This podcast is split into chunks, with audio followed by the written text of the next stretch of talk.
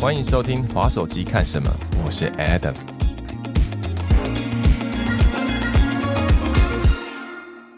让我们欢迎今天的来宾艾比赵。Hello，大家好，我是 Ivy。好，艾比赵是一位超级斜杠的创作者，不但 IG 拥有三十几万的追踪，同时也经营 YouTube、Podcast，还有服饰品牌 iSelect。最近开了录音室，我们都在这个你的录音室录音呢。哎、谢谢谢谢捧场。所以我刚刚补充有有少了什么吗？因为这边讲说你是一个超级斜杠，是不是有什么斜杠我还没有特别关注的我觉得我是一个生活冒险家。？OK，生活冒险家。然后我知道你最近在直播自己的节目《Ivy 爱恭维》的时候，因为有聊到说你，特别是这几年你在做自我探索，对，对要不要稍微说明一下，这自我探索是什么样的一个概念呢？就什么是自我探索？我相信很多人都不太理解。嗯，我觉得比较简单的方式来说，就是我在、呃寻找，也不是寻找，我在认识自己，我在了解自己。OK，对，那这然后嗯起心动念是从什么时候开始？突然间会想要认识自己？因为很多人都会觉得，哎、我我不就是我吗？这种认识自己跟对你怎么开始突然有这个启蒙了？我觉得这个开始来自于我有时候会发现自己有很多不同的面相，嗯，然后我开始好奇为什么我会有在不同的状态下有不同的思维，然后我觉得很有趣。一开始的时候还会觉得。一开始真的还会觉得我只能只有一个自己，我只能呈现一个始终如一的一个状态。我懂对，然后到后面以后开始发现，哦，没有啊，其实每一面都是我。懂。我可以大致上说明一下，就像你刚刚就是、呃、好像好像很难说出来的那种感受。我我说说看好了。第一个是，譬如说我们面对挫折的时候，或我们面对可能某一些选择上的内疚或情绪上的反应的时候，你会发现它好像是一个循环，就是一直在 repeat。然后你有时候你会觉得对自己的某一些作为就感到，我不晓得我在讲我自己哈，就会觉得很烦躁，就是为什么这件事情老是发生？然后接着你就会想说，那那到底是出了什么事情？为什么？像我个人的反射是来自于我周围环境给我的回馈，嗯，就好比周围好像哎，就是这些事情一直在轮回吗？是这样吗？嗯我后来发现，我其实是一个测错机，我是一个 一直在对我一直在试错的人。我自己觉得我人生中是一直在不断的尝试试错，然后在更比如说刚出社会，或者应该说从以前，我的习惯就是只要出错。我一定会回溯到最源头，然后我会重新再写一个程式，让这个错误不要再发生。这是一个我从以前到现在的一个惯性，从小任何事情，因为我其实，在学生时期的时候是蛮要求自我的，然后很希望自己是朝一个很完美的状态呈现，完美对对对这个是我很辛苦的路啊，我觉得。。我一直在绑架我自己，嗯但是真的是在不断的在工作上，或者是在与人的相处上，嗯，到这几年以后，我才发现，我才认识了原来人是没有完美的。是啊，而且你这边有聊到一个很重要的关键点，是你那个试错的模式。嗯，所以那时候你是把体认到说，我好像每次犯错，我就这样去溯源，然后接着又犯错，然后又溯源，然后一直到溯源溯源，好像是因为他没有解决掉你根本的问题，还是你发现了自己这个惯性？我发现自己这样的惯性以后，我就开始思考着为什么会这样做。我是为了要达到别人给我的肯定吗？我是为了达到我自己给自己设定的目标吗？那人生到底为了是什么？后来我这几年发现，其实我在追求，或者是我认为人生的追求是快乐，OK，但是我这样子不断的侦错、试错、改进。Format，然后到底我最后可以得到快乐吗？那如果这个途中我是快乐的，那没问题。可是其实我达到得到的答案是抵触的，我不快乐。哦，嗯，我追求完美这件事对我来说不是快乐的事。了解。嗯那在自我探索的过程当中，那你觉得，因为很多人都会用，譬如说跟自己和解啊，或者用说哦，我体察到自己有多种面相，所以刚刚听起来你的收获是，你发现有很多的面相都是你。对，而且我发现每个阶段的我都是很有趣的存在。OK，那可以多说一点，因为这我就引起我的好奇心了，就是他是怎么样被觉察出来去认同？譬如说，好了，有什么样的 Ivy 是你过往我不理解或我不认同，但后来我我我接受他的那种角色呢，有哪些是是你的你的不同分身这样子？应该是说，现在我的生存模式或者是人生的排序不太一样，跟我大概二十几岁是不一样的。我二十几岁的人生排序永远是爱情在第一。哦，爱情第一，爱情第一。第二工作，嗯，第三家人。哦，我是把它这样子嗯排序的，在二十几岁到三十岁的时候。感觉很正常，而且我女儿快满二十岁。你现在是不是有点慌？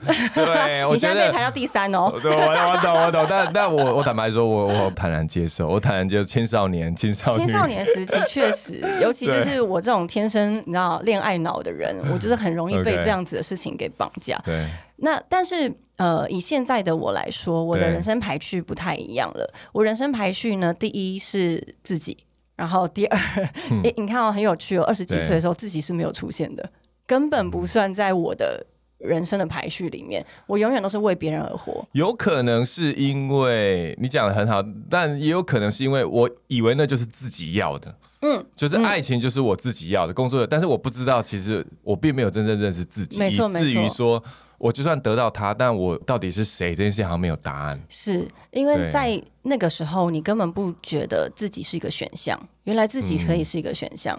很所以在这几年的时候，我发现，哎、其实，在照顾好自己或是在探索自己的时候，得到的力量是非常大的，而且进而嗯你在了解自己的过程中，你也可以开始照顾好。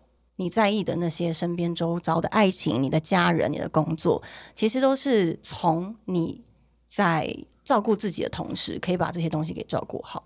了解嗯了解。那因为你刚刚有聊到说你是恋爱脑嘛，对，对年轻的时候，对，哎、你你有觉得我是恋爱脑吗？我认识你的时候已经不是了，但是看不出来吗？坦白讲，可能是因为工作的关系，所以我因为我们都是工作的时候接洽到，对我觉得在工作上面你表现的非常专业，嗯，对对不太像有恋爱脑的人。对 对对。但你刚刚也有聊到嘛，就是恋爱的这一个部分是你很重要的一个环节。对，那在这么多的感情历练里面来讲，在你自我觉察之后，你回看，那你看见了什么？其实我看见了一个很勇敢，然后很浪漫、很天真的女孩子。OK OK，其实我不排斥，也不讨厌，也不会觉得它是一个好笑的事。嗯我甚至觉得我很为他开心，因为他这么勇敢去追求爱情。然后至今我都会觉得说，其实从前的我这么的恋爱脑是有必要的。对于我的人生来说，它是有存在的必要。它在我的人生中，那个恋爱脑，它给了你现在很多的养分。对，而且其实没有经过这样子的恋爱脑，我会嗯不知道为什么我要理性的面对一些事。我会一直以为，原来我只要我如果我没有经过一些难过或伤心，或者是呃大家所谓的感情失败，好了。可能就是对于现在我来说，我不会知道怎么样去好好的面对一段关系。了解，那我们可以说，二十岁的恋爱女孩跟三十岁还有四十岁，假设今天有这三个年纪的区分好了，嗯，你觉得这些女孩子各自长成了什么模样啊？你自己有想过吗？就像你刚才讲，二十岁的你，她很很可爱，然后很对浪漫啊，对很多东西有想法。嗯，三十岁跟四十岁的你又是什么样的一个对于现在我就是三十七要奔四的年纪，对，我觉得呢，这个阶段呢，他的爱情还是存在的，他还是需要爱情的，他是需要有这个部分的跟情人的关系，但是他更大的一部分是，他也更懂得跟自己谈恋爱。OK，对，就是他这个对象呢，已经不包含是那一个异性的存在，或是某一个人的存在，而是他是可以。可以很能够跟自己相处的。我以前是一个很害怕孤单的人，就算我没有感情，我也会有非常多的朋友。然后那些的朋友呢，不一定是交心的朋友，而是陪我吃饭的朋友，陪我去逛街的朋友，陪我去 hang out 的朋友。懂。因为我很怕孤单，我很怕就是在夜深人静的时候只有我自己一个人，所以在那个阶段的我是看似热闹，看似非常的丰富，可是其实内心是很空虚的。我懂。嗯嗯所以到现在这个阶段，我现在三十几岁、四十几岁的阶段的时候，感情是需要的，但是自己的强大对我来说是更重要的。那我觉得你可以分享，因为我周围也有一种朋友，我们通常叫做他的乐于社交。哦，所谓乐于社交，就是他无法忍受一个人孤独。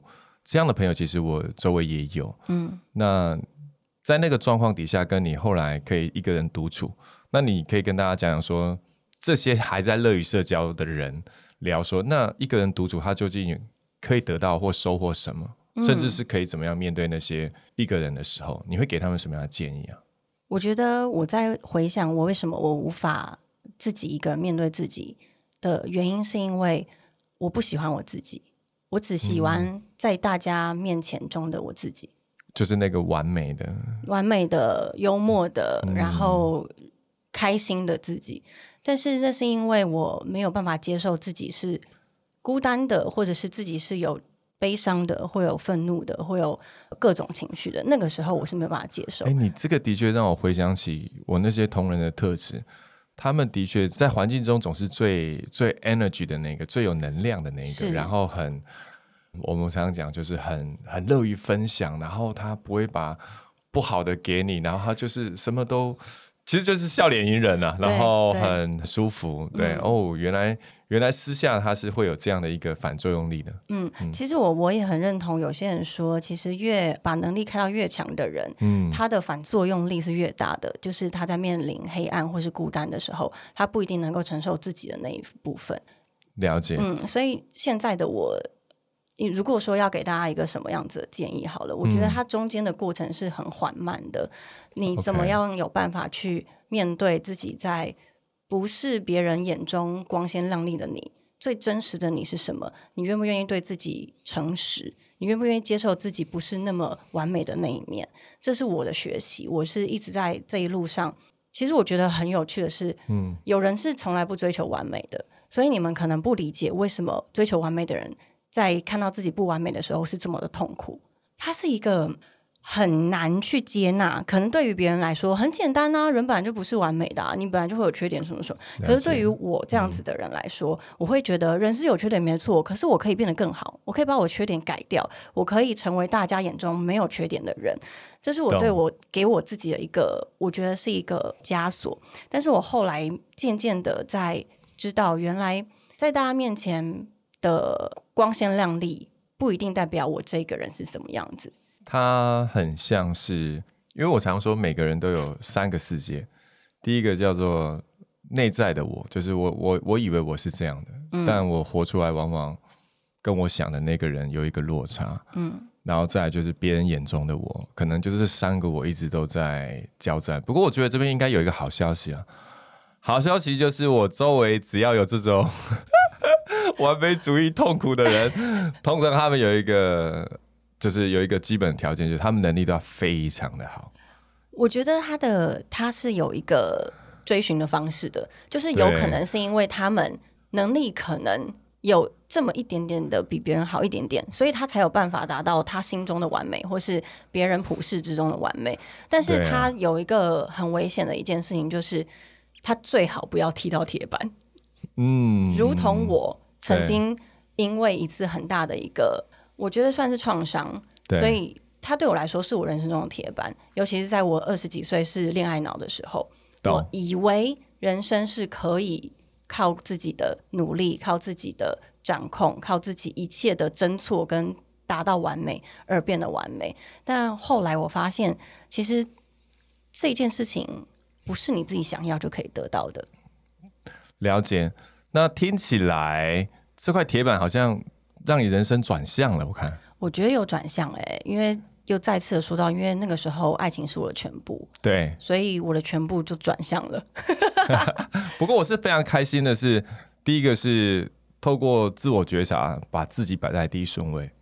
对，因为你要知道自己要什么，可能你要的东西会比较真实，不然的话，往往也不知道说，哎，这个东西到底它是什么样子。嗯嗯，说更直接一点，对我来说，在那一次的铁板之后，我要的是我自己快乐，哦，嗯，而不是成为别人眼中的快乐的孩子。其实我觉得这点很重要，因为有很多人都认为说，追求自己的快乐是比较自私的，但我自己觉得其实不是这样的，因为如果你没有办法真正的快乐的话，你怎么把真正的快乐带给别人呢？嗯，你有可能会带给别人的是痛苦，因为你自己都体察不到什么是快乐。嗯，所以往往有很多人会把自己的框架，比如说我是为你好，然后你应该要这样，你应该听我的，可是你自己好像也过得就不怎么好了，然后自己 follow 这个游戏规则，可是你自己好像也不怎么开心。嗯，对，因为我看到有很多的，不管是情侣啊、还是夫妻，他们在共同遵守一些制定的规则，但好像都是为彼此好，但好像没有人在这个好里面得到真正的快乐。嗯，这个是挺矛盾跟复杂的。我觉得这个很有趣的一个现象是，在我心中的理想世界里面，是每一个人都可以把自己顾好，所以我们的顾好衍生的是我们不造成别人的困扰，我们把自己的所有的一切基本需求、心理素质、我的经济能力都顾好了以后，我不需要打扰你。你也不需要为我分担什么，我们可以互相帮忙。可是我们是一个可以很能够独立去操作的一个个体。了解，了解。那刚刚聊了那么多，那近期呢？因为近期我们常常讲，我们节目是滑手机看什么？我们知道你现在在做自我觉察 一个旅程。那在这个过程当中，你自己这么多的我，你怎么样看哪些内容，然后打发那些时间啊？I don't know。你知道吗？我在看到这个问题的时候，我就在想说。说实在的，因为我的工作百分之九十都是透过手机，就是应该说就是用三 C 的产品嘛，就是网络上的一些一些媒介，所以我平常不太没事的划手机，我只要有用手机就是在工作。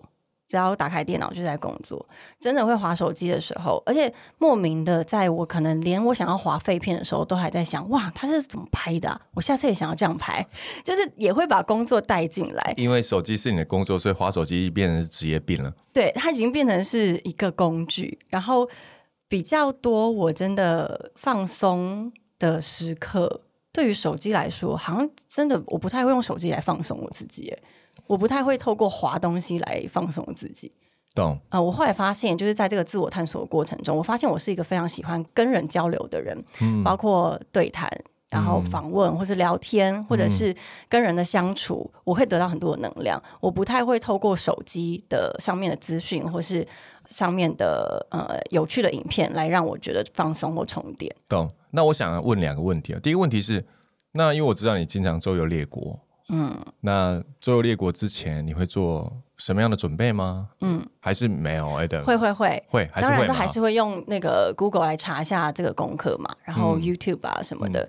啊，应该是说我看的那种滑手机的内容啊，其实蛮多是，比如说我现在关心的，我可能我下个月要出跟你的目的有关的，对对对，可能我最近在我最近在研究心理相关的东西，哈，我可能就会多看这些的内容，影片啊，Podcast 啊，或者是。Instagram 也是有一些这样子的、这样子的那个频道，所以应该说，你滑手机会看你的目的。假设你最近要出国，你就会看一些旅游相关，比如说我可能要去巴厘岛，那巴厘岛有什么好玩的东西？然后或者是他们的最知名的东西是什么？他们的美食是什么？了解。哎，那我觉得你可以跟大家分享一下区分，就是在网络上你看到那些资讯，跟你实际去体验。举个例来讲，我们先讲旅游的地点好了。嗯，你觉得实际体验旅游这件事情？带给你的养分会是会是什么？其实我觉得啊，呃，应该说现在用手机的网络，呃，用网络去筛选自己的旅游资讯是非常快速跟方便的。但是我自己会觉得，如果我从上面得到一些资讯，我会自己心里会打个八折到七折，嗯，因为现在大家很厉害在呈现，把这些东西呈现非常画面非常美，然后过度的美化，就像台湾的那个。昨天才去基隆庙口看那个漂漂亮亮的灯笼，那样，然后我觉得，Oh my God，这个点就是那个。国际知名观光客都爱来的点，但实际走访就是嗯，就是这样。对，我觉得其实这个往好处看，就大家真的非常会做一些包装跟行销。对，这是一个非常大的技能。就是任何人，尽管他没有在做品牌，可是他只是一个素人，好了，他都可以把这个地方拍的这么漂亮，包装的这么好，形容的这么让人家想去。我觉得这个是普遍大家的技能的提升。但是如果今天以我一个要去旅行的人的话，我自己心里会有一个底，就是我可能要在把这个地方。呈现我在手机上看到呈现了的状态，打个七折、八折、七折、八折。然后最主要我会放在我自己自身的体验，我到那边我的感受是什么？嗯嗯，对。然后，但是我觉得这很有趣哦，因为我自己在做自媒体嘛，所以我自己在如果我自己变成是那个要分享的人的时候，我能够多真实的去呈现呢？我觉得这很有趣嘛，就是到底我们会希望让大家很想要去这个地方呢，还是让大家很真实的知道这地方长什么样子？那你的你通常都会怎么做选择？我就是抓中间，我不会说的太满，我不会说的很夸张，我不会把这个，因为说实在，尤其是像食物类的东西，因为它食物的味觉呃味蕾是非常主观的。我通常会先给大家就是打个预防针，就是这都是我自己个人的观感，包括这个地方每一个人在旅行中他的。它的变数太多了，有可能我今天心情不好，这个寺庙看起来就不是这么这么的美丽。如果我今天心情很好，看什么东西，路边的一朵小花，我都觉得天哪，它怎么盛开的这么的茂盛？所以，我尤其是在旅游的时候，我是很忠于我自己当下的感受。了解，对。那因为你的工作的关系，所以我可以说你是边走边玩吗？可以，可以。那你你边走边玩的时候，不会玩的心不安理不得的吗？有没有那种打架的时候？比如说现在在工作不应该玩，还是还是没有你调整的很好？我曾经有，我曾经在呃非常投注在我工作的时候，在我自媒体刚开始经营的时候。我那时候有给自己一个目标，就是至少每天都要发一则贴文。然后那时候还没有现实动态，那时候甚至我那时候还没有经营 Instagram，我那时候经营的是 Facebook。是完美时期的你吗？完美时期，把 就是把自己逼死的那个时期。对，任何事情我都会拍下来，然后任何事情我都会想要分享。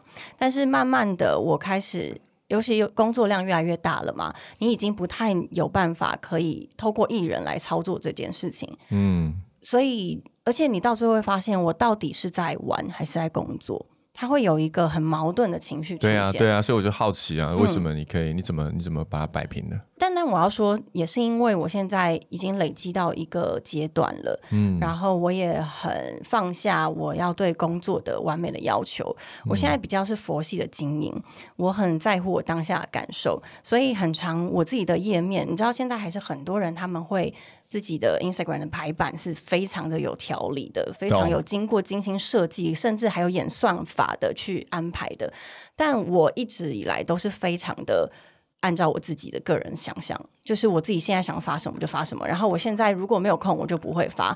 所以说实在，我不是一个非常称职的自媒体人。至于称不称职，我觉得我们待会下一集我们可以来聊，因为刚刚有聊到说你的工作啊，还有你的包含你经营频道、自我探索这一块。那我觉得下一集我们来邀请你聊说，那你在边走边玩的状况下，怎么样还可以经营出出色的品牌，以及就是那你在跟这些品牌主合作同时，你有哪些自己的要求，好不好？好，没问题。有任何意见，欢迎到 Apple 的 Podcast 啊、Spotify 留言，我们都会看到哦。如果有喜欢这样的话，欢迎订阅我们的节目。滑手机看什么，并留下五星好评。下次见，拜拜。